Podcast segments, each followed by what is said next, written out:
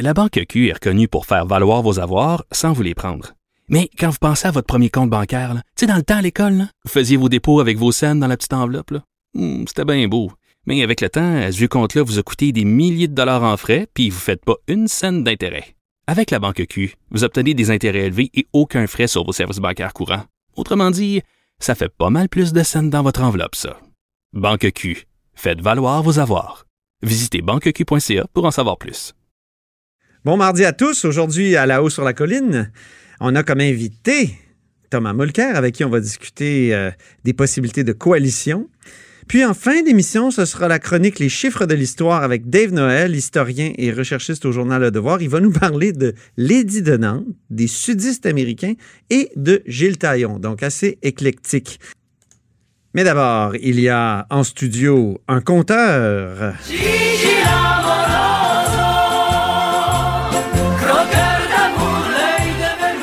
Croqueur d'électricité aujourd'hui, Jean-François Gibault, notre compteur et accessoirement directeur de la recherche à QMI. Bonjour. Bonjour Antoine. Pourquoi je dis croqueur d'électricité? Parce que tu veux nous parler de Tesla? Et des bus électriques. D'abord Oui. Tesla. Ben d'abord Tesla parce qu'on on pouvait lire ce matin que notre ministre de l'économie, M. Fitzgibbon, s'intéresse à l'entreprise Tesla. En fait, il aimerait bien que Tesla puisse euh, venir s'installer au Québec pour sa fabrication de batteries. Euh, des démarches qui font suite à l'achat d'une entreprise euh, de l'Ontario par Tesla qui cherche à diversifier ses sources d'approvisionnement.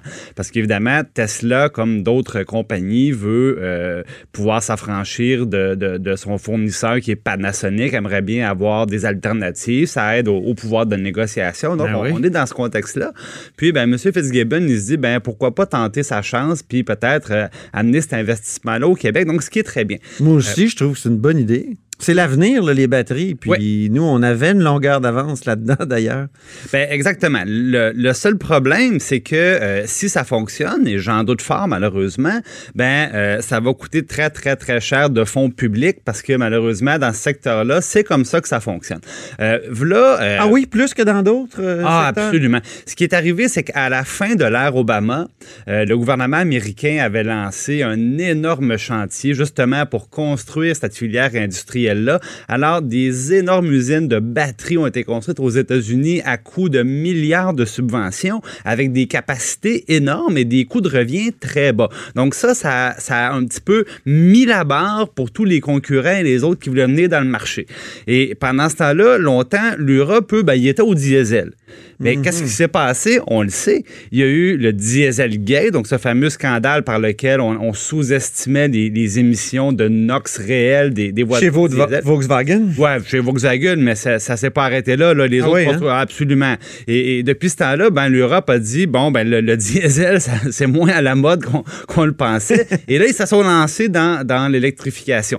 Et, et- et ce qu'on apprend, c'est que l'Europe va surpasser les États-Unis en capacité de Et eux aussi, c'est à coût d'énormes subventions. Mais de toute manière, les deux, les deux sont battus à plate couture par la Chine, encore une Ah. fois, qui a mis euh, 60 milliards de subventions directes pour construire son industrie à elle. Bon, c'est une bonne nouvelle parce que ça vient réduire globalement les, émissions de gaz à effet de serre. Ouais. Sauf que pour jouer dans cette industrie-là, euh, si on veut faire des batteries complètes, On fait ben, face à des géants, là. on fait face à des géants, puis c'est qu'il va Ils sont falloir... hyper subventionnés. Ben, sont hyper subventionnés, donc il va falloir faire la même chose, nous aussi.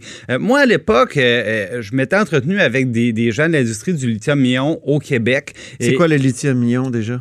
Ben, c'est-à-dire, c'est le, le matériel à partir duquel on fait les batteries, la composante principale. Ça. Et ça, on en a dans les terres rares au Québec. On, on en a quand même en, bonne quantité. Et on a une compagnie, bon, Nemasco Lithium, qui est d'a- d'ailleurs pour laquelle le gouvernement du Québec est actionnaire Ouais. qui essaie de compléter son financement pour avoir son, sa, sa mine et son usine de transformation. Mais même de leur côté, ils connaissent ça, le lithium-ion. Ouais. Et ils disent, on pourrait faire des composantes de batterie. On pourrait faire, dans le fond, peut-être les premières étapes de transformation juste à côté de l'usine ou à proximité de l'usine, où là, on aurait un gain de transport. Et après ça, on pourrait vendre ces composantes-là à ceux qui font des batteries assemblées complètes. Moi, ce qu'on me dit, c'est que c'est peut-être beaucoup plus là qu'on aurait un débouché à court terme et qui ne serait pas simplement nourri par des, par des subventions. Et les batteries, juste pour te dire, Antoine, euh, si on remonte cinq ans en arrière, euh, plutôt 10 ans en arrière, Oui. ben, ça coûtait déjà cinq fois plus cher qu'aujourd'hui pour construire la même batterie. OK. On prévoit que dans maximum 5 ans, pour deux véhicules semblables, le coût de production va être le même entre un véhicule à batterie et un véhicule euh, thermique à essence. Ah bon? Donc, ça évolue très, très, très vite, ces changements-là. Et je peux pas m'empêcher de, de- de- de réaliser à quel point ça a été une erreur magistrale pour la ville de Montréal de commander un, un milliard de dollars d'autobus hybrides C'est supplémentaires. épouvantable. À coup de fonds publics, À- alors qu'il y a des autobus euh, électriques qui s'en viennent. Là, euh, On parlait de 830 autobus à livrer. Pas d'ici- 830. 830 d'ici pensais que c'était 300. 2024. Le total, c'est 830. Et euh, ce matin, puis ça, c'est à Novabus que cette commande-là été Ben passée. oui. Puis là, on parle d'économie de carburant, des fois, qui est sous les 20 Ah, c'est à Novabus? Ben oui. Mais là, si Novabus fait des bus électriques, ils peuvent Ben peut-être nous convertir le, le contrat, non? Il faudrait leur demander. Moi, je suis pas sûr qu'ils vont vouloir parce que la marge bénéficiaire est probablement pas la même. Bon,